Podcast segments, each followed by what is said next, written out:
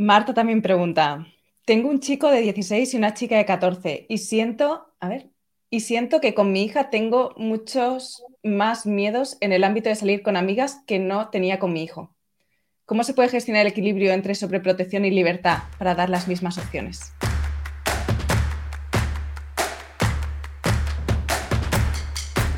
Hola, os doy la bienvenida a esta entrevista en la que tengo el privilegio y el placer con una persona que se llama Jaume Funes, que es psicólogo, educador, periodista, autor de muchísimos libros sobre temas de adolescencia, educar en la adolescencia, Alex no entiende el mundo, Quiéreme cuando menos lo merezca, que es cuando más lo necesito, y otros muchos textos, además de ser una persona que ha estado muy involucrada en, en el ámbito de la adolescencia con distintos programas, con distintos enfoques y sobre todo eh, con mucho tiempo.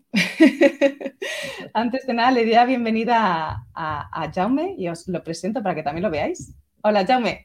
Hola, encantado de estar con vosotras y con vosotros. La primera pregunta, Jaume, y yo creo que esta pregunta es inevitable, es ¿cómo de forma voluntaria tú eliges estar en esa etapa en la que la mayoría de las personas se ven forzadas a estar y querrían huir? Eh, eh, bueno, debe ser un, eh, no sé, es una problemas de la historia, ¿no? Cuando yo, claro, no dejo de ser, como bien decías, una persona mayor que lleva cuatro décadas largas de adolescente, que no le dejan salir de la adolescencia, aunque administrativamente debería estar jubilado, pero cuando yo los años 70 que soy un chaval de barrio, de, los procesos migratorios de, de, la gran ciudad de Barcelona, de una ciudad sin ley, cuando yo estudio y trabajo, porque trabajo de mecánico, de listero, he de sobrevivir, mis padres no pueden financiar la universidad así como así, y hago las dos cosas. Cuando estudio psicología, también estudio periodismo, vivía Franco y, en todo caso la profesión periodística estaba enormemente regulada, como la educación. Eh, empiezo a trabajar y, veo que, bueno, que la dificultad está en la calle, son los chicos y chicas eh, que no tienen posibilidades de tener adolescencia en un mundo en el que hay que trabajar, luego vienen las crisis económicas y encuentro eso que bien decías tú, en general los colegas huyen hacia la infancia que la aguanta todo o hacia los adultos que en definitiva, eh, entre comillas, tienen conciencia de sus dificultades, sus problemas de salud mental. Eh, soñaba en su día, probablemente me he dedicado a la salud mental adulta, la práctica me lleva, estoy cerca en realidad de una gran institución psiquiátrica en su día, que es San Boy de Llobregat, donde incluso eh, acudo a sesiones clínicas, pero estamos hablando de los años 70, de la prehistoria.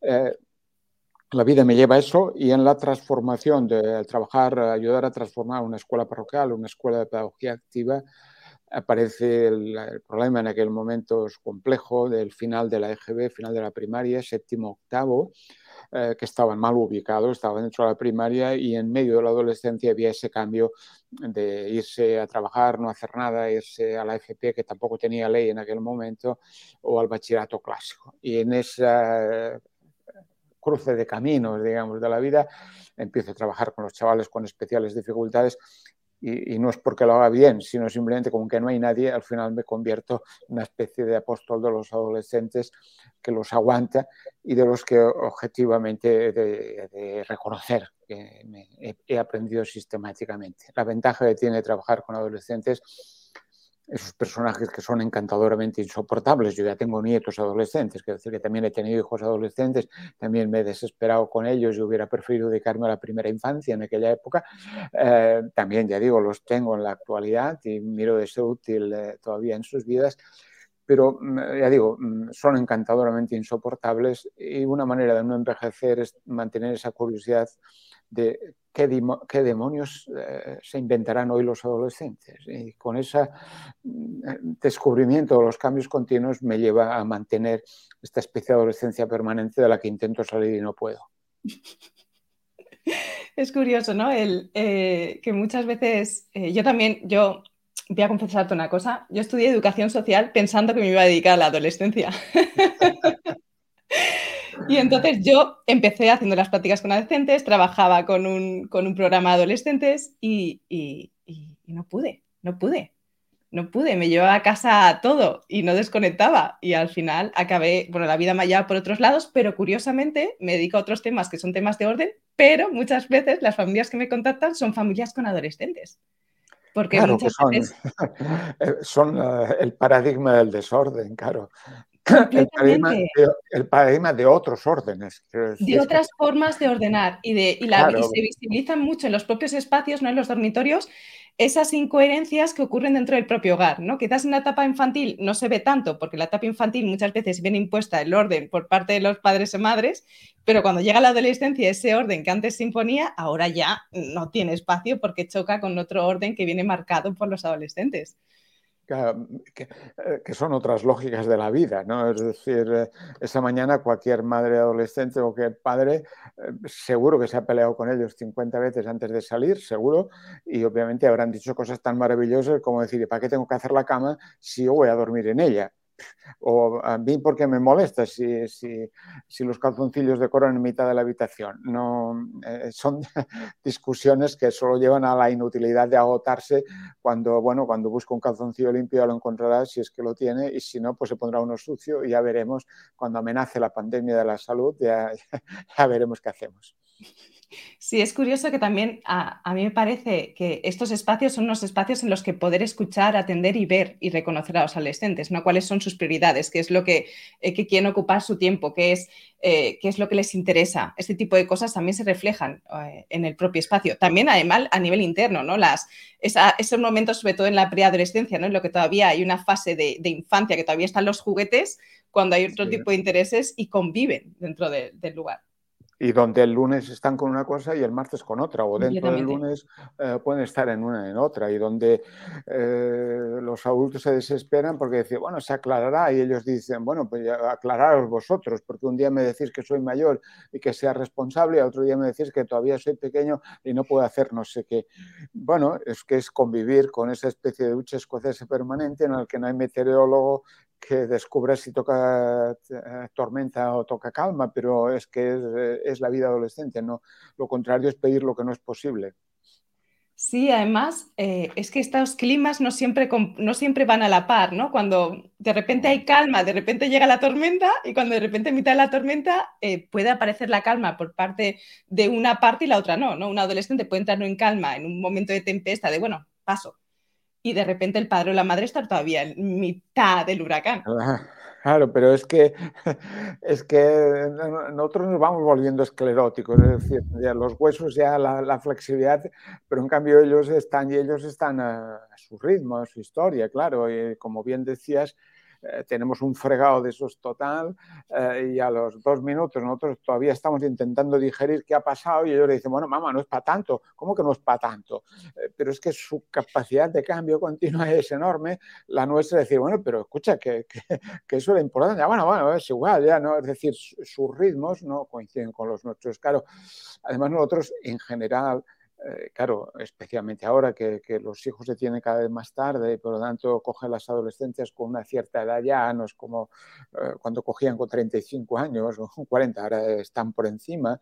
Entonces, nos cogen un momento en el que ya habíamos intentado ordenar la vida, ¿no? Ya hemos pagado, bueno, ahora no, pero había pagado la hipoteca o se habían comprado los muebles, la casa más o menos, más o menos tenía una cierta lógica existencial y viene este personaje y lo pone todo patas arriba tonalizado que quiero calma, ¿no? Entonces, la única manera a veces de querer calma o tener calma es decir, mira, vete unos cuantos días de campamentos de convivencia que viviremos unos días tranquilos y relajados. Pero son incompatibilidades de ritmos vitales, pero es que es así, ¿no? Ni ellos van a volver ordenados y nosotros eh, también nos va bien como salud mental descubrir que el caos de la vida también ayuda a descubrir otras felicidades. También, también podemos poner cara de envidia cuando vemos cómo se enamoran y recordar cómo nos enamoramos nosotros.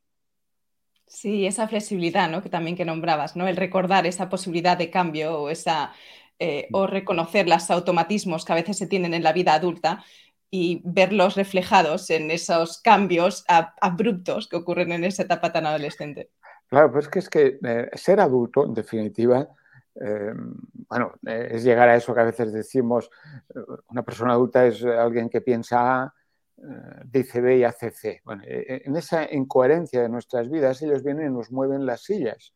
Nos mueven el asiento y entonces nos aparece junto a todas las inseguridades de lo que nos putían en el trabajo, si tenemos tarea o no, si haremos o no haremos, si nos quieren o no nos quieren, esas inseguridades de cualquier vida, colocas este adolescente. Claro, los adultos lo que vamos haciendo conforme vivimos es construir andamios, nos vamos construyendo un andamio sabemos que, en muchos casos no es que la realidad sea así, pero la hemos acomodado a nuestra vida pues, para poder vivir tranquilos, porque si estuviéramos siempre en, la inestabilidad y en la complejidad, que es lo que nos ha pasado en gran medida con los primeros impactos de la pandemia, pues viviríamos con grandes problemas de salud mental. Entonces construimos andamios y esos andamios, pues viene nuestro personaje, los mueve y, entonces dice, bueno, déjame, ¿no? Entonces... Eh, entramos en el discurso conservador de decir hay que ver estos chavales de ahora, antes sí que no sé qué, ni antes ni ahora. siéntete un, joven, un poco joven diciendo, bueno, pues tampoco pasa nada si se cae una parte de la fachada, ¿no? Vamos a ver cómo lo hacemos. Sí, ahora que has nombrado lo de la adolescencia, no antes o ahora, esta también es una pregunta, ¿no? Hablamos de la adolescencia como algo general, pero la adolescencia realmente sí que tiene un punto cultural que hay. Según el, país o, la cultura, la adolescencia es, diferente. ¿Qué determina la adolescencia? La adolescencia eh, forma parte de eso que llamamos ciclos vitales, que no son exactamente ciclos evolutivos. Es decir, eh, hombre, el ser humano eh, va pasando por etapas de la vida y en la infancia siempre tenemos muy claro que hay etapas de su vida significativas y por eso responde la propia organización de la escuela o la, organización de las propuestas educativas, pues no es lo mismo 0,3 que 3,6 o, o 6,10 que 10,12 eh, porque van pasando por etapas diferentes. Eh, esa pelea que supongo tú tienes habitualmente de, decir, no, oiga, no van creciendo, van pasando por etapas significativas, van mm. viviendo, van viviendo infancias, no, no se van haciendo mayores. Eh, y había una etapa que era inevitable, que era la pubertad. Claro, un día a otro el cuerpo tenía que cambiar, em, funcionaba de otra manera, se desorganizaba todo, y eso ha seguido. Claro, obviamente una parte de eso que llamamos adolescencia es eh, la chica desesperada porque no tiene ninguna curva en su lugar cuando quiere ponerse la moda mango. Eso, así, o, el chaval que se define pues como hormonas con poder, que decía algún adolescente. E, eso existe, pero en una sociedad como la nuestra, eh, cada etapa vital, cada ciclo vital em, puede ser posible o no posible en función de lo que tengas que hacer en la vida. Claro, en una sociedad en la que la adolescencia era pubertad y ritos de paso, es decir, echando muy, muy, muy atrás eh, aquello de la mili o de los bailes de salón para eh, presentar a las hijas en sociedad o, en otros grupos, otras maneras de demostrar que ya no eras el crío que eras y pasabas a ser del mundo adulto. Pero una ciudad como la nuestra, en un momento en que ya no necesita mano de obra a los 14 años, que ya no necesita ponerlos a trabajar, que eh, puede esperar para explotarlos un poco, entonces aparece, ¿y ahora qué hacemos? No? Eh, cuando me preguntabas por qué empezaste en esa historia acá, pues yo me encontré con historias vitales tan, tan estrambóticas como que de golpe un día no se puede empezar a trabajar hasta los 16 años y la escuela se acaba a los 14. Y hay una serie de años en los que eh, los chicos y chicas están obligados a no hacer nada, porque y vienen a decir, ¿y ahora qué hago con mi vida? Y entonces, eh, claro, descubrimos que en las clases pudientes, en las burguesías, ya había tiempo, ya había adolescencia, había tiempo para leer los poemas, para contemplar la luna, dedicarse a vivir la vida, eh, pero eso era muy restringido. Entonces todos los chicos y chicas de nuestros barrios de golpe dicen, bueno, ¿y ahora qué hago con mi vida? Y es cuando eh, construimos socialmente esa idea de, bueno, cuatro o cinco primaveras de la vida para dedicarse a ser adolescentes. Y esas cuatro o cinco primaveras de la vida en las que no hay que trabajar, nosotros decimos, bueno, hay que estudiar. Bueno, sí, pero ¿y cómo será la escuela adolescente? Y aparece esa larga dificultad, hoy en día vigente, todavía, muy, todavía poco resuelta, de qué significa una escuela adolescente o qué significa estar en la escuela siendo adolescentes, en esa eh, complejidad en la que estamos. Pero se ha de rellenar lo mismo que nos ha pasado ahora para que las personas mayores nos puedan entender, digo, mayores como un servidor. Claro, decíamos, eh, el tiempo de jubilación, la tercera edad, bueno, pero tercera y cuarta y quinta y sexta, ¿y cuál es el encargo de estas edades? ¿Para qué sirven estos eh, ciudadanos que ya no pueden vigilar la obra pública, que es lo que hacían cuando la... Eh, ¿Qué hacen? Entonces, las, las adolescencias es una etapa construida y además construida en una sociedad de mercado, en que buena parte de lo que de lo que hay son, pues tiene que ver con el mercado o, tiene que ver con una sociedad diferente. Eh, por ejemplo, pues eh, no se puede ser adolescente sin tener un smartphone, pero eso es una historia de mercado en la que aparecerá eh, el pijo o la pija que puede tener el iPhone 12 y, el que solo puede tener un reciclado del pack que diríamos nosotros. Y aparece una parte importante que es que hay muchas adolescencias y además estas sufren una desigualdad significativa, con lo cual no todo el mundo puede ser igual de adolescente y no todos los adolescentes se construyen sanamente porque no están en interrelación con adolescencias diversas. Y es cuando los padres y madres o los colegas de la profesión hemos de decir, oiga, hay un tiempo en el que se dedican a ser, a construirse formados socialmente, pero que se dedican a esto, a aclararse quién son, se dedican a vivir, a descubrir eh, sus maneras de ser, y eso es muy diverso. Tú no puedes hacer una única, no puedes decir el buen adolescente es el estudioso que saca buenas notas, porque hay otras buenas adolescentes. Que no hace ruido y que siempre obedece. Eso, que siempre, que no la lía. Hay de todos los grados, ¿eh? hay los que las lían siempre y los que eh, solo de vez en cuando sacan la pata del, del conflicto. Lo hay de todo, porque la adolescencia no elimina las personalidades o las formas de ser que son muy diversas o las educaciones que han estado sometidas. Y en esa diferencia hemos de transmitir, especialmente ahora que los padres y madres este mes se van a dedicar a buscar eh, el instituto para sus hijos o hijas, que por favor no busquen una escuela en la que no tengan malas compañías, que es lo que se suele buscar. Que busquen una escuela en que tengan la capacidad de entender la diversidad de adolescentes, que tengan buenos tutores, buenas tutoras y que sus hijos y hijas convivan con adolescencias diversas. A estos padres y madres a los cuales hay que, yo suelo recordar, cuando tú tenías esa edad existía una cosa que se llamaba el cassette. Acuérdate que tú ponías el cassette en el coche y tu padre andaba desesperado porque un día ponías cortato y al otro día Luis Jack, ¿no? Y decía, se aclarará esta hija mía o este hijo mío, con lo que le gusta, ¿qué estabas haciendo? Probar a ser, a ver qué demonios hacías con tu adolescencia. Entonces, eso hoy en día se llama interrelacionarse con adolescencias diferentes. La homogeneidad solo lleva a tener adolescencias complicadas obviamente, también hay extremos y hay adolescencias que podemos decir, no me gusta esta influencia, pero solo muy en extremos. ¿eh? Pijo muy, muy, muy, muy pijo y chaval muy, muy, muy cascado, que también necesitan relacionarse con otros. Pero, como bien decía, son años para, para ser adolescente y para que de esa adolescencia algún día salga alguna persona razonablemente sensata. Sí, hablabas de años, Jaume, y, dices como cuatro primaveras, pero cuando yo he hecho una consulta antes de esta entrevista, y yo creo que todos lo hemos visto, ¿no? Como que da la sensación de que la adolescencia se está expandiendo, especialmente como la preadolescencia, que ves a, niños y niñas casi todavía en primaria, al final de la etapa primaria, que ya están con características que se podrían considerar de preadolescencia. ¿Cómo, cómo, englobamos en relación a tiempos y edades este fenómeno de la adolescencia? Eh, yo creo que hemos de ir con un poco, eh, con un poco de cuidado porque en realidad las, las, etapas, los ciclos vitales también los definimos en parte por una voluntad educativa u otra. Es decir, si, si, si, si diferenciamos dentro de sus características una etapa, un ciclo educativo o una etapa vital, es porque queremos influir positivamente de una determinada manera.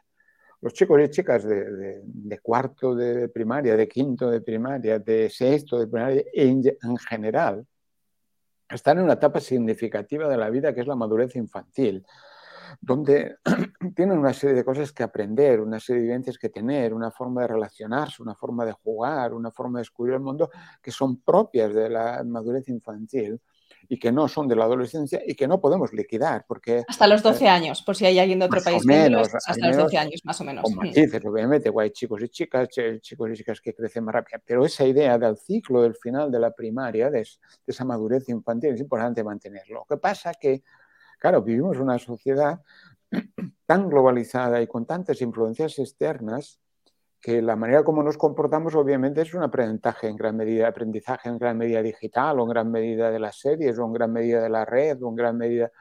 Por lo tanto, lo que está pasando, al menos es lo que a mí me parece y lo que yo suelo defender y he escrito, es que una parte de la manera de ser, vestirse, hablar, comportarse del chico o la chica de 11 años está copiada globalmente de una serie de comportamientos adolescentes que se han convertido en universales.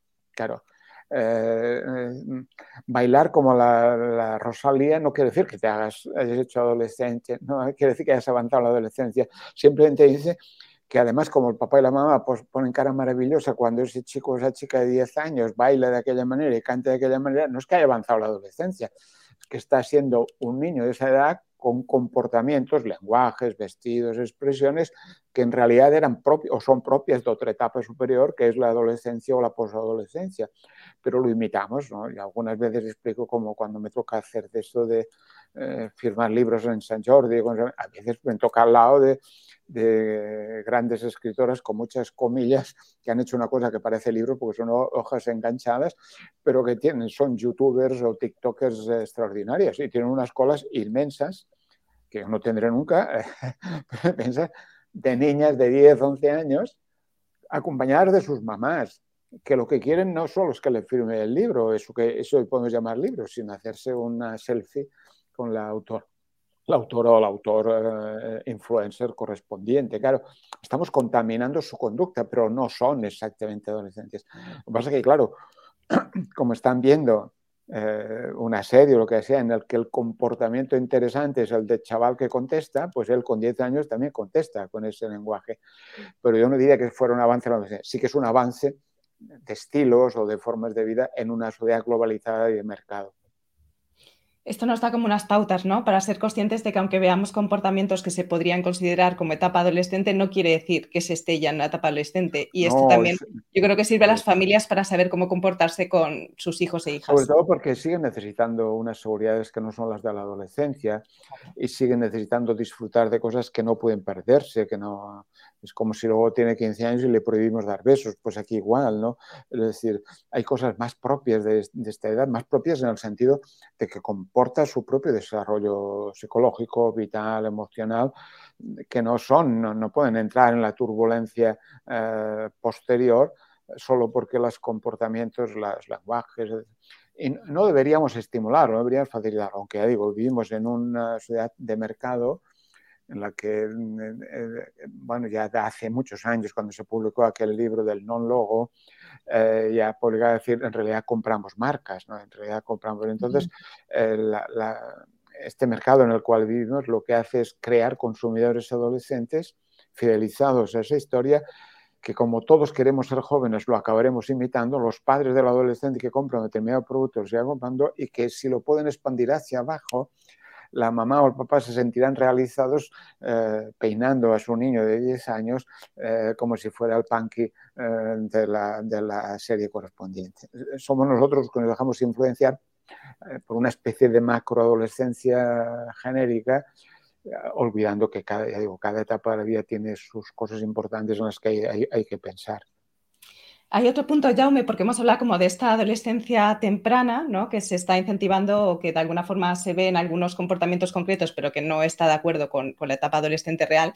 Y después yo veo también como una adolescencia tardía ¿no? en, esas, en, esos, jóvenes que no salen de casa, que ya están en edad de, trabajar, pero que, son conscientes de que el estilo de vida que tienen en casa no lo podrían llevar si tienen un trabajo en el que cobran dos duros y no pueden realmente eh, casi eh, más allá que compartir en un cuchitril de, espacio. ¿Qué ocurre? ¿no? En esa, hemos hablado de la, de la pre, de la antes de la adolescencia ¿no? y del, momento de esa adolescencia largada. Eh, de hecho, eh, eternamente, hace años, como yo soy una especie de predicador que solo, solo charlar y hablar como en lugares muy diversos, la pregunta clave siempre era a ver, eh, Funes, eh, tú que sabes de adolescentes, ¿cuándo se acaba esto de la adolescencia? ¿no? Eh, hay libros clásicos, cuando la adolescencia pasa a ser una etapa universal en el sentido que no le queda más remedio que a la mayoría de los chavales dedicarse a ser adolescentes porque no hay otra historia. y aparece un libro clásico en francés que, que era Yo, tu madre, eh, que es una madre progre de estas, que está cansada ya de, que su hijo le ocupe el sofá. En aquel momento solo había televisión, claro, no había la habitación para irse a ver con el ordenador otras cosas, que quiere echar a su hijo que le abandone el sofá. Era una visión un poco extraña. Recuerdo haber escrito, haber escrito con un amigo otra cosa que era una carta de respuesta a ti, su madre, explicando lo que es esta historia. Pero eso estábamos hablando de una cosa de los años 80-90, que es cuando se genera esto. Pero recientemente han aparecido algún libro similar, eh, un italiano, en catalán se llama Los escarchafados, es decir, un poco los apalancados, es un libro italiano que vuelve al, sofá ocupado o vuelve a decir que quiero, que quiero emanciparme, ¿no? que quieren los padres. ¿Por qué se alarga? Bueno, la adolescencia psicológica, digamos, la adolescencia como estado vital o estado emocional, más allá de primero, segundo, como máximo de la secundaria posobligatoria, yo diría que mayoritariamente, mayoritariamente eh, se ha acabado, mayoritariamente. Pero hay una parte que, es, que es eh, cuándo pueden decidir sobre aspectos significativos de su vida. Eso que me comentabas tú, claro, ¿quién paga el móvil? ¿Quién llena la nevera? Eh, ¿Quién se ocupa de que la casa funcione? Eh, claro, mientras no hay posibilidades de decidir, se alarga esta especie de adolescencia social o adolescencia vital que no corresponde con la adolescencia psicológica o emocional, pero que comporta, decir, bueno, cuando preguntas ¿y qué ventajas tiene ese adolescente? Pues todas, claro, no te tienes que preocupar, en fin. Entonces, eso desde el punto de vista social es, más complejo, de los padres y madres en todo caso, salvo que hagan una implicación social y política importante para, para decir, oiga, necesitamos que puedan emanciparse, claro los, Países eh, Bajos o, incluso en su día Inglaterra, o en su día tenían eh, una especie de seguro de paro juvenil que permitía que todos los chavales a los 18 años pudieran marchar de casa, montarse su vida, ser más pobres obviamente que lo que tenían, pero poderse Eso hace tiempo que desapareció.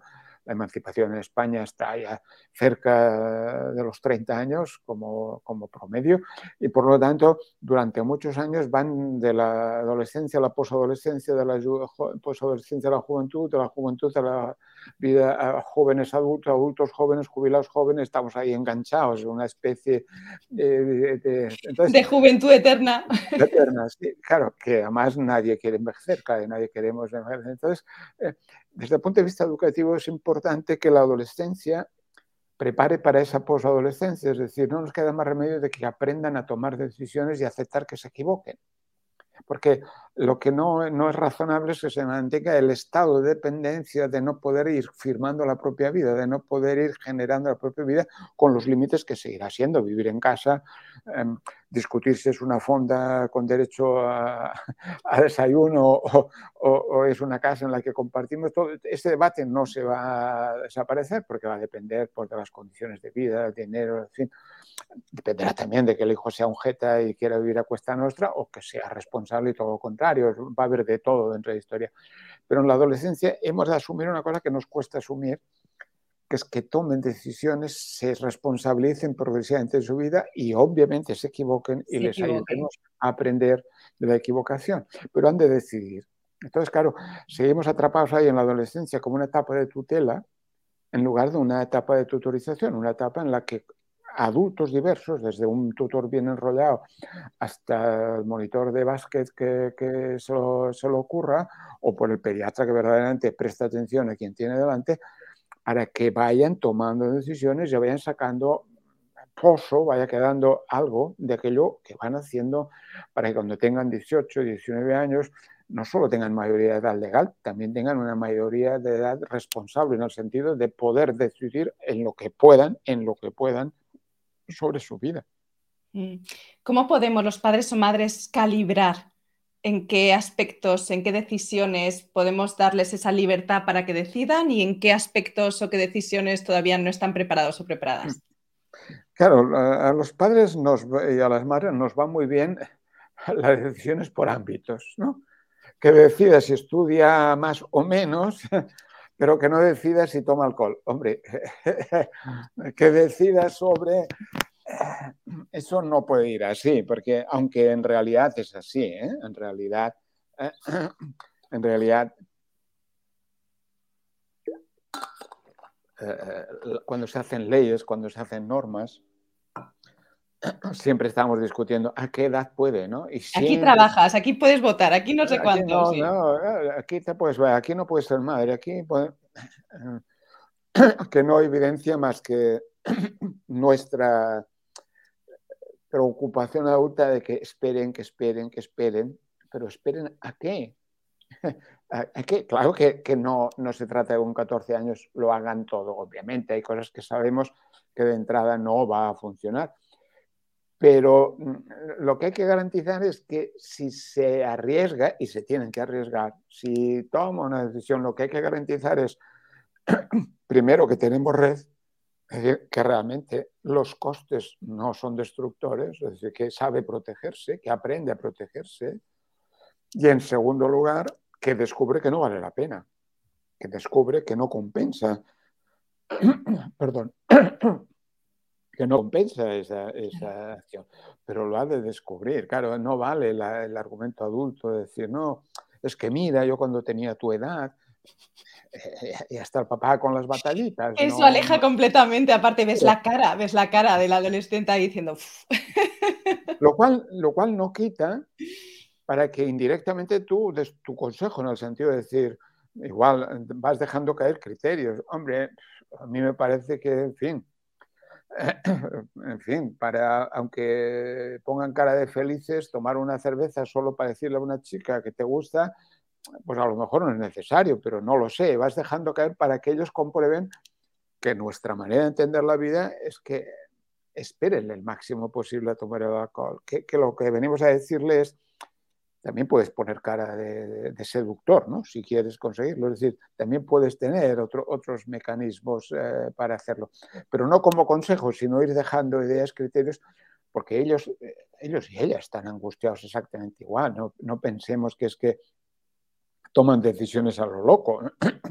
Esperan justamente que tú les digas que no para resolver el problema o para hacer lo contrario, pero necesitan saber qué pensamos, qué vivimos, qué hacemos y hay momentos que le van a decir, no, pues mira, yo no estoy tranquilo o no estoy tranquila y no te dejo hacerlo, punto. O, eh, a ver, hay momentos en los que dirán, pues ya lo discutiremos, pero déjame un mes. Es decir, han de tener que ver que no es que nos, nos da igual lo que hacen, no, no.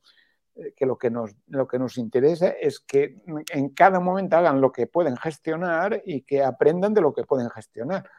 Pero eso de compartimentarlo, claro, nos es muy, nos es muy cómodo, ¿no? Porque, pero todos los padres y madres tienen ese debate con 15 años y medio de si me dejas salir a la noche, el fin de semana o no. Bueno, con la pandemia la historia era otra, ¿no? Pero como se saltaban unas normas u otras, pero van a estar ahí. Y tú le vas a decir, no, cuando tengas 16, bueno, cuando tengas 16, sí, vale, pues vas a ponerlo como criterio, es decir, como tu criterio, de decir, bueno, espera un poco, hasta ahora, ahora llegas a las 11, pero cuando tengan 16 años y una hora, van a decir, ah, pues ya ahora llego a las 12. Entonces, van a decir, ¿qué querías? Pues que aprenda a gestionar el tiempo, que aprenda no que el día o la noche son malos o buenos, sino que aprenda a regular que todo nos juega diversión. Pero eso es un proceso de aprendizaje progresivo y de equivocación sistemática. Sí, además las pautas que sirven para un adolescente no sirven para otro, aunque sean hermanos. Había un autor que no me acuerdo quién era que decía, antes de ser padre tenía seis teorías sobre educación, ahora tengo seis hijos sin ninguna teoría. pues sí, claro, porque eh, primero porque ellos aprenden, primero que son diferentes, en segundo lugar, ellos, eh, claro, todos, todos aprendemos y enseñamos con el primero, ¿no? y, todos y todas eh, reproducimos aquello que tantas veces en el mundo de la protección vamos a decir, claro, tú acabas siendo de padre de la manera que fuiste hijo. Y a veces los que no han sido hijos es difícil que puedan ser padres porque no, no tienen esas ideas de cómo gestionarlo. Pero además ahora en la actualidad haces de padre sin que te sirva el manual de urbanidad o el catecismo que hacía servir mi padre para educarme a mí, porque eso ya no existe. Entonces has de descubrir, eh, entonces, cómo controlas la angustia, cómo controlas... La incertidumbre. Claro, eh, siempre, eh, tú sabes, pero lo sabes por experiencia, que hay determinados caminos que empiezan en un lugar y pueden o no, pero suelen conducir a otro camino, pero eso es tu experiencia. Entonces, no le puedes transmitir esa experiencia, le puedes transmitir la preocupación, la sugerencia, eh, el que descubra otros caminos, el que vea cómo se mueve, el que tenga unas opciones de vida más ricas que las que probablemente tuviste tú.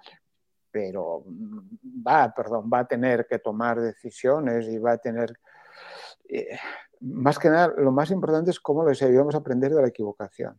No exactamente nosotros, entre todos. Cómo les ayudamos, más que intentar impedir que se equivoquen. ¿Y hay alguna pauta en relación a esto, Jaume, en cómo el aprendizaje de la, equivocación?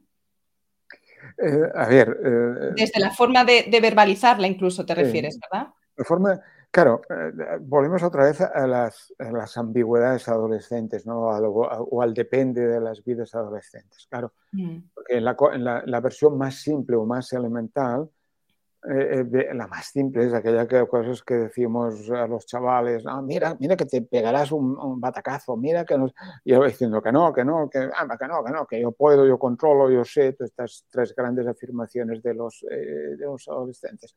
Y tú vas a decir, que mira que es que me parece que, es, que, que me parece que te romperás la crisma, que mira que... y un día u otro pues viene pues, pues, pues, pues, con el rabo entre las piernas, ¿no? Y entonces nos viene la ganas, las ganas de decirle, ¿ves cómo te lo decía yo? Y ahí es donde hemos de contener nuestra angustia para decir, ha aprendido, pues, pues vale, ya, hemos conseguido que aprenda. Porque eh, a veces se nos olvida cuando delante nuestro sistemáticamente dicen, no, eso no, eso es un rollo, no me rayes de historia. En realidad el problema lo tienen los chicos y chicas que no tienen nadie que vaya diciendo eso va diciendo eso en momentos diferentes, casi siempre en los más inoportunos, ¿eh? cuando estamos cansados, cuando hay otro lío por medio, eh, a ratos que están dispuestos a, escuchar, eh, de una manera caótica, no, no, no hay un programa para esto, pero vas diciendo todo esto y te acaba haciendo caso, pero no te va a hacer caso delante tuyo, ni dándote la razón. Te va a hacer caso cuando tú no estés. Entonces, lo que encuentras son los chavales, por decirlo de una manera, que la acaban liando, yo que sé, se acaban complicando la vida en el alcohol, con el alcohol. A menudo lo que hay es que nadie en su casa ha ido planteando eh, para qué demonios eh, sirve el alcohol. Nadie en su casa ha discutido, como estamos en esos momentos, que la felicidad no tiene nombre de cerveza, aunque lo digan los que mandan y lo digan los anuncios, ¿no? Pero hay que, ir viendo, dejarán de beber, no, dejarán de beber, beberán, pero comprobarán que una cosa es eh, estar entre amigos bien y otra cosa es ponerse bien para estar entre amigos, pero eso es un proceso de descubrimiento. ¿Cómo lo van a descubrir?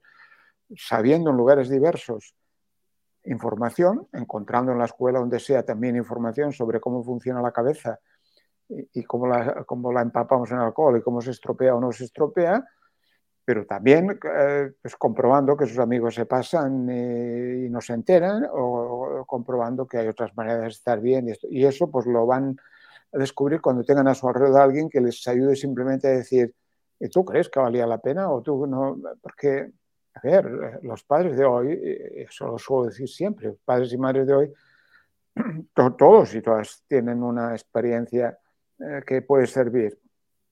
Es una generación que eh, descubrió que no es lo mismo Calimocho Don Simón que Rioja Reserva.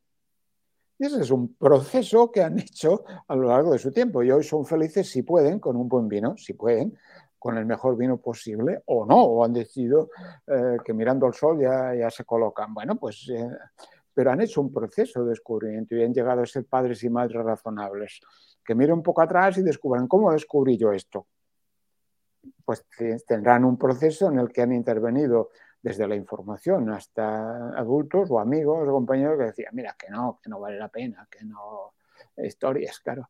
Eh, entonces, ya digo, es, una suma de propuestas en algunos libros, aquello que, que comentas, por ejemplo, aquel de quiero, eh, Quiéreme, pero quiero saber más. Allí hay todo un capítulo dedicado eh, y cómo gestionamos la adolescencia, cómo aprenden eso del sexo en tiempos de videoporno. Porque claro, eh, pensar como piensan muchos padres, no solo muy conservadores, eh, también muchos padres progres, que van a ser ellos o ellas los que decidirán cómo será la sexualidad de su hijo o su hija, vale. Mejor que de vez en cuando pongas la oreja para ver qué rayos explica del novio que se ha buscado y hasta qué punto está encantada o encantado o desesperado de, de la historia. Mejor que vayas escuchando para que puedas ir dejando caer la idea de decir, a ver, que a mí me gustaban los besos de tu padre, ¿no? Es decir, ¿cómo vas dejando caer ideas para que vayan descubriendo la realidad más compleja que les ayudará a gestionar esa experiencia? Yo creo que dices algo como muy clave, Jaume, que, que, yo aprendí en, Yo trabajaba en un programa de, prevención de, de, drogadicción que era en un barrio con otras dos personas, éramos tres personas, y nosotros teníamos un espacio que era el espacio de la asamblea. Espacio de asamblea, teóricamente, espacio de comunicación. ¿Qué ocurría en la asamblea? Nadie hablaba. Los adolescentes no hablaban. y era un espacio forzado que no tenía sentido. En cambio, en otros espacios en los que eran teóricamente más lúdicos, ahí podías ir escuchando lo que pensaban, lo que sentían, los conflictos que había. Entonces nosotros lo que hicimos fue quitar la asamblea estricta y la usábamos puntualmente cuando había un conflicto interno en, en algunas de las personas que estaban ahí, algunos de los adolescentes. Y tú lo has dicho y, es algo como que me ha recordado el, es que a veces cuando queremos comunicar con ellos, no es cuando ellos quieren comunicar. Y en cambio hay otros espacios que aparentemente no son de comunicación, pero en los que si ponemos la oreja hay muchísimo jugo, porque esos espacios que, que, que puedes descubrir y que puedes aprender y que aparentemente no son de comunicación como a ti te gustaría, pero que si dejamos espacio para que ellos se expresen, podemos escuchar y, aprender y conocernos mejor. Claro, pero es que eh, hemos de aprender, pero eso, eh, digo, nos cuesta, cuesta a los profesionales y cuesta eh, a los padres y a las madres, cuesta, porque queremos como que la cosa estuviera como planificada. Ahora toca esto, ahora vamos de esto, ahora de esto. Entonces, claro, en el mundo de las instituciones con adolescentes ya sabemos hace años que es lo que llamamos la pedagogía de la vida cotidiana, ¿no? El cómo influyes en la cotidianidad. Puedes influir mucho más comiendo al lado de un adolescente eh, que no intentando eh, estando simplemente en sus vidas. En el caso el momento taxi, ¿no? Que tienen muchos padres que llevan a sus hijos de aquí para allá. Es allí, claro, el momento taxi. Eh, yo empecé a hacer seguro la educación sexual de mi hija haciendo cola en la caravana, haciendo caravana de, de, Vilafranca del Panedés a San Sadurní de Noia, cuando la hija te soltaba cosas, decía, es que he visto una señora, se lo hace con el perro, y tú no sabías si, si frenar, acelerar, ponerte en el arcén y darle una clase de sexualidad, o, pero son esos momentos donde además casi siempre suelen hablar en perifrástica, hablan del otro, una amiga, y tú le dices, pues dile a la amiga, a la otra. Son esos momentos donde, claro, no está sistematizado. Entonces, porque como decías antes, claro, sus estados vitales nuestros no coinciden y, suelen lanzar la, preocupación o la, o la, afirmación más importante en el momento en el que nosotros estamos menos disponibles. Entonces, tener adolescentes es soportar tus angustias y tus cansancios y aceptar que durante unos minutos te tienes que dedicar a contestar directa o indirectamente aquella historia. En el caso que tú decías, yo mm, recuerdo hace algunos años, no muchos, dos o tres, cuando todavía ayudaba, eh, por ejemplo, a esto que llamamos escuelas de segunda oportunidad, que han de ser escuelas de nuevas oportunidades porque algunos nunca tuvieron una, eh, pero que intentan recuperar estos personajes, estos chavales de final de la ESO perdidos e intentan reconectarlos con el mundo laboral.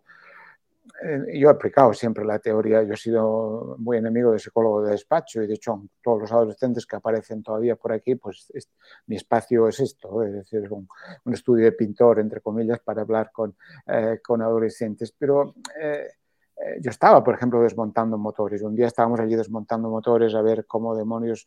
Yo pensaba, hostia, ¿cómo lo montará este otra vez? Porque había, obviamente, recuerdo un, keniata eh, que ponía todo ordenado, en cambio, un, catalán de origen latino eh, que iba desmontando.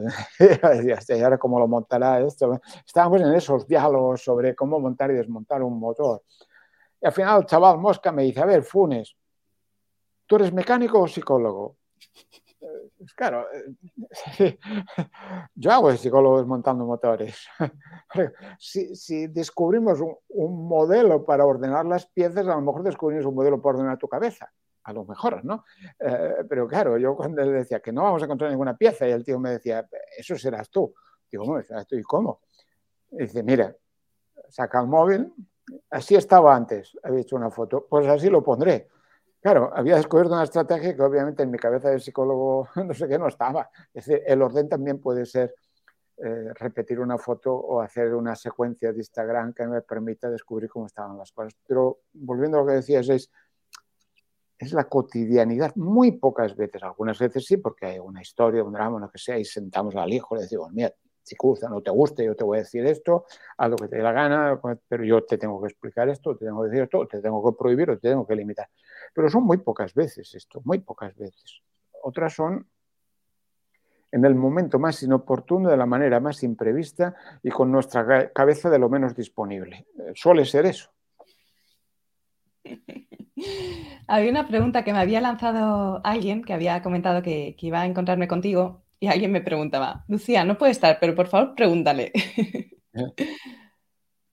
¿Cómo trabajar su conciencia y la propia opinión cuando dan más valor a lo que piensen sus compis? Eh,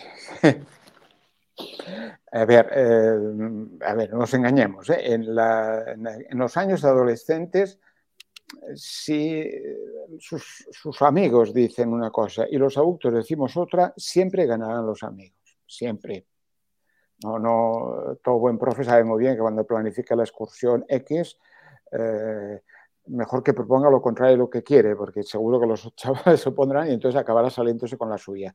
Eh, hay que acabar siendo una especie de manipulador de grupos eh, para conseguir que conformar eh, sus vivencias como propias para que no las enfrenten a las tuyas. Tú no puedes entrar en una, en una confrontación.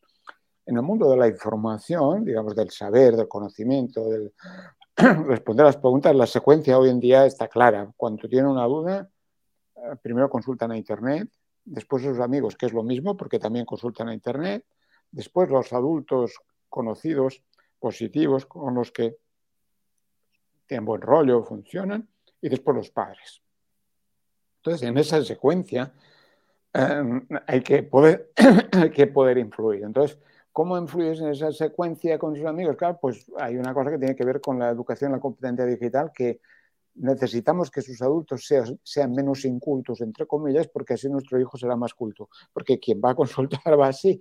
Vamos a conseguir que el grupo sepa más de lo que sea para que todos juntos acaben conformando una opinión. Eh, fíjate, por ejemplo, que ahora eh, andamos o andan obsesionados con el tema de las pantallas y las horas, en lugar de preocuparnos, ¿y qué hacen ahí?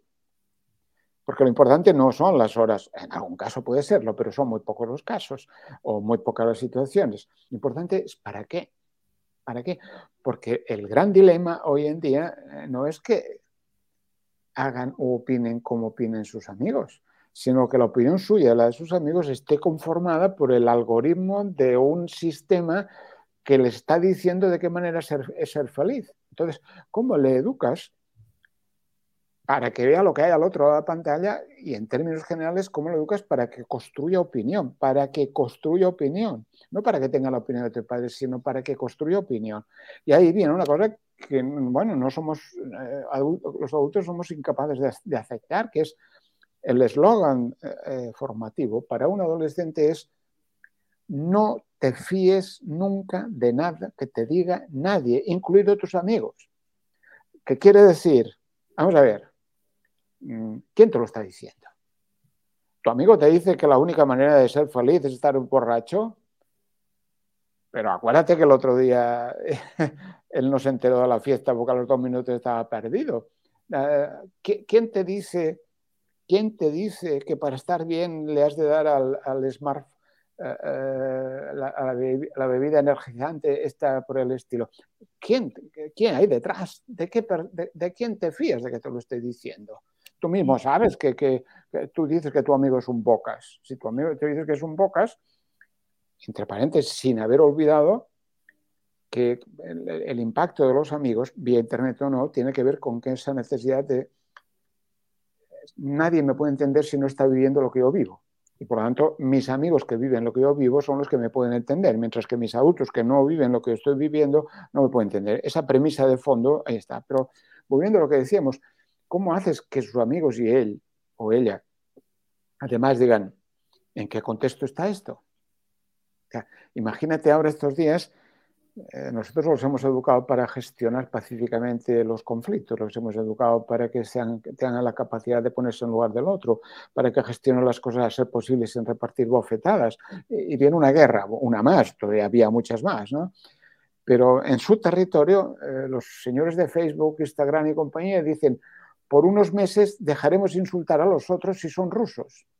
Entonces ya, ya estamos en la, en la, línea. ¿Cómo lo vuelves a educar? Decir, a ver, ¿por qué?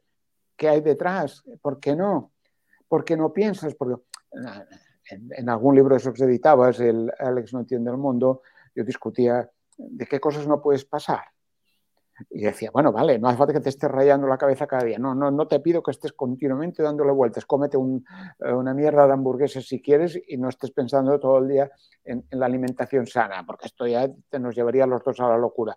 Solo que en vez de pensar que la única manera de, ser feliz comiendo no es, no es la hamburguesa, por un, por un día, por una vez, eh, lo puedes hacer. No, no, no, le pedimos que se rayen, pero sí que les pedimos que construyan una manera, una opinión más o menos, más o menos progresivamente argumentada, sabiendo que están en una sociedad de unas tales influencias, que lo importante es cómo gestionar esas influencias. Es que al final es que uno de los riesgos es que al final eh, sigan teniendo amigos, pero eh, virtuales. En este momento hay eh, redes virtuales que construyen amigos virtuales, construyen amigos virtuales para que cada uno se sienta feliz con alguien que contesta sus preguntas porque ha aprendido a contestar lo que quiere que le contesten. Entonces, estamos en un territorio en el que es importante que construyan opinión, pero es importante que influyamos donde construyen la, la opinión sus amigos van a ser sus amigos, ya digo, porque hay una solidaridad emocional, pero nos interesa que el grupo clase, el grupo de amigos de compañía, mejore su capacidad de opinión para que nuestro hijo o nuestra hija construya una opinión razonable. Sí, de hecho, en ese, en ese sentido, además se pueden usar las situaciones cotidianas. Tú has hablado de la guerra y a mí me ha venido enseguida también esto que ha ocurrido, no sé si, si te has enterado, que en la gala de los Oscars, Will Smith le ha dado un bofetón a, a otra persona. Y incluso estos actos cotidianos en los que seguramente como adolescentes también están en, contacto pueden servir para dentro del entorno familiar debatir o incluso ver opiniones o ver posicionamientos en relación a, un acto que distintas personas interpretan de forma completamente diferente. Claro, pero fíjate, a veces nosotros nos obsesionamos con un discurso correctos políticamente, culturalmente, por ejemplo, la lucha contra el machismo, que es una lucha culturalmente correcta, no, no es políticamente correcta, que no, no pongo pero muy poco práctica a menudo en la realidad de influir al adolescente. Entonces, claro, cuando tú tienes en casa, por muy progre que seas, eh, un adolescente que es posible, en este caso un adolescente, supongamos chica, que es muy probable que aunque está en contra de la violencia, te diga, al menos a mí me lo dicen, bueno, pero claro, mi novio está un poco cachas y si se meten conmigo no me importaría que le diera una hostia al que se metiera conmigo. Te lo puede estar diciendo. O lo contrario, el, chaval que te está diciendo, eh, pues hay que ver, claro, a mi, a mi chica no la toca nadie, a mi chica, claro, que, como disco cultural es un, como discurso cultural es un discurso del machismo, pero como discurso práctico, es decir, lo has visto. Y entonces, ¿ahora qué? Hombre, pues no está bien, no está mal, bueno, provoca como mínimo que replanteen si la actitud a la vida corresponde con eso o no, pero lleva a una cosa en la que a menudo nos peleamos siempre decir, hombre, la escuela no está para resolver las cosas de la vida cotidiana, pero la escuela educa a partir de la vida cotidiana. Entonces, si ha pasado, tú puedes o no hablar de la guerra, pero cualquiera de las materias en las que tú estás no te quedará más remedio de descubrir hasta qué punto les preocupa o no hasta qué punto debería preocuparles y cuáles son las explicaciones del saber respecto a un conflicto, respecto a una guerra o respecto a una dificultad en la relación. Otra pregunta que me mandaban Jaume, y aprovecho para lanzártela, es, eh, me decía, mi hijo eh, está lleno de pájaros en la cabeza que la dejan de la realidad y crea mucho despistes, cosas que se le caen, falta de atención para cruzar la carretera, Bueno, es que si no es en la adolescencia, ¿cuándo vamos a tener pájaros en la cabeza? es decir, eh, claro, eh, vuelvo a lo que decíamos al principio, hay más despistados, menos despistados, y luego además son adolescentes, y hay más eh, intimistas y más extrovertidos, y hay más de la acción, y todo eso tiene que ver un poco con la conformación de las personalidades en plena adolescencia. Entonces, la adolescencia eh, o la madurez, o esa cosa rara que decimos de crecer y es, claro, no, no, no debería ser nunca una especie de castración eh, de la creatividad y del deseo de soñar.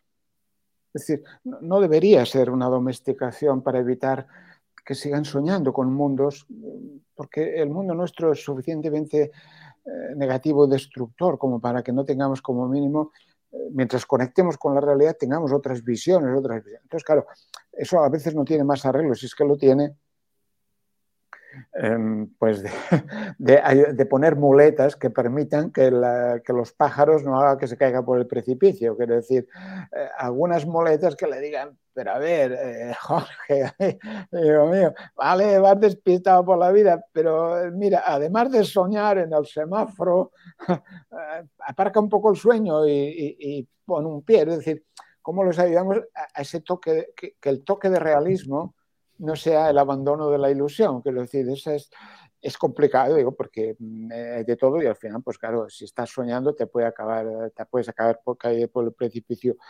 Pero por el riesgo de no caerse por el precipicio no podemos impedir que sueñen. Ya sé que es complicado, pero es como todo en la adolescencia depende, hay que buscar seguridades, hay que buscar seguridades que no sean castraciones. Mm. Sí. Otra pregunta, eh, Jaume, que están haciendo por aquí es, Concha pregunta, ¿qué opinas sobre la situación que se está dando ahora en chavales de 16, 18 más que no salen apenas de casa? Han descubierto, especialmente con la pandemia, que no necesitan relacionarse físicamente para estar comunicados e interactuar. Generan con ellos relaciones artificiales y se pierden muchas cosas. ¿Cómo aconsejas gestionar esto? Eh, eh, la pandemia tuvo para algunos chicos eh, la ventaja, es decir, no tengo que salir, ¿no? O sea, en la pandemia, primer momento que pasaba, pues como alguno de esos pintaba en la pared del instituto, COVID te quiero, ¿no? O sea, por fin, no tengo por qué, pero un momento que dicen, por favor, que abran la escuela, que tengo que volver. Pero algunos probablemente que se lo pasaban mal fuera de la vida, en la vida relacional, el no tener que relacionarse, les condujo a, decir, bueno, ahora estoy cómodo, no tengo que construirme esa relación. Eh, tampoco simplifiquemos, porque las relaciones que tienen ah, virtuales son relaciones reales, ¿eh? la virtualidad es real, no confundamos realidad con presencialidad, son realidades reales, reales, ¿no? Reales en el sentido de que generan sentimientos, vivencias, relaciones, vivencias, ¿no? Eso es importante y como mínimo pues tienen eso, que no sería el estar encerrado con la persiana bajada, tienen eso. Pero entonces viene el, que planteaba, supongo, esta persona es cómo hacemos que tengan algo más que eso. Es decir, demos valor a lo que tienen, pero ayudémosle a que tengan otras vidas, en el sentido de que también tengan vidas presenciales ¿Para hacer qué? No necesariamente solo la escuela, para hacer otras cosas en el mundo presencial. Pero sin que eso signifique exactamente renunciar al otro, no opongamos una cosa a la otra. Salir de casa sí que han de salir, pero, pero para hacer otras cosas que puedan estar relacionadas con que, cómo se imaginan. Eh, por decir algo, me invento una simplería, ¿no? Ver, puedes ver un maratón de series, pero además eh, has de ir con tus amigos al cine. Además has de hacer no sé qué puedes eh, no querer hacer deporte, pero habrás de salir a caminar o para salir. Es decir, conseguir que su vida se produzca en más de un ámbito o más de un contexto para que no sean solo vidas virtuales, que son, insisto, reales, pero acotadas a un territorio. Eh, todo un adolescente tiene problemas cuando solo un contexto domina su vida. Cuando tiene varios contextos es cuando más o menos las cosas se equilibran.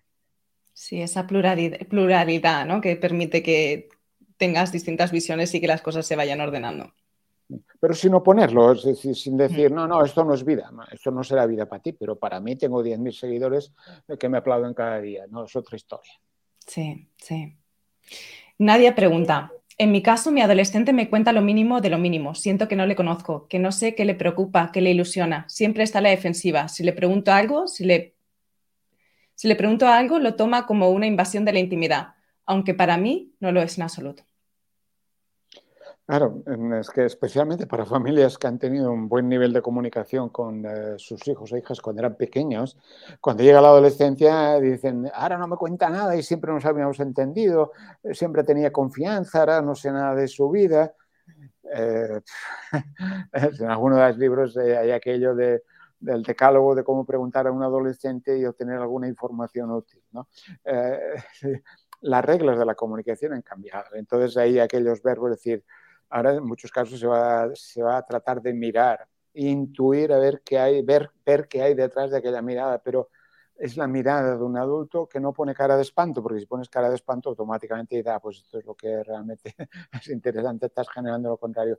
Te controlas, pero vas mirando y vas eh, escuchando y vas observando y a ratos dejas caer.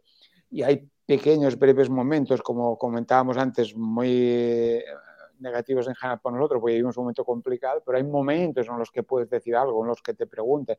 Hay momentos que estás relajado o agobiado. tu hija no te va a hablar de los novios en general, pero habrá algún momento en el que si te ve con cara de no histérica, porque ya no, mi madre siempre está histérica, si te ve con otra cara, puedan decir, es que tengo una amiga, tiene un novio que es un rollo, siempre te quiere estar dándole besos y ella no quiere, ya sabes que te está hablando en realidad de ella misma, entonces tú aprovechas esos pequeños momentos para eh, interpreta, descubre, mm, no va a hacer, no va a estar haciendo ninguna cosa muy, muy diferente de la que tú hacías cuando tenías la edad. puedes, puedes imaginártelo, puedes, y en algún momento si estás muy angustiada, pues le dices, oye, es que me preocupa tal cosa, y entonces te va a decir, no, tranquila mamá, que yo, no, yo en esto no estoy, eh, seguro que está, pero al menos le puedes expresar, pues no, pues mira, te lo pregunto porque estoy eh, preocupada y ya está. Pero han cambiado las reglas de comunicación y por eso están aquellos verbos de, que explicado en el libro de que ahora hemos de aprender y saber de otras maneras que no es simplemente hablando.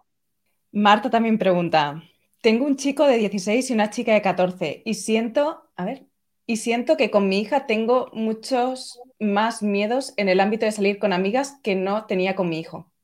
¿Cómo se puede gestionar el equilibrio entre sobreprotección y libertad para dar las mismas opciones? los padres tienen la obligación de angustiarse, ¿no? O sea, eh, te puedes tomar un diazepam si quieres, ¿no?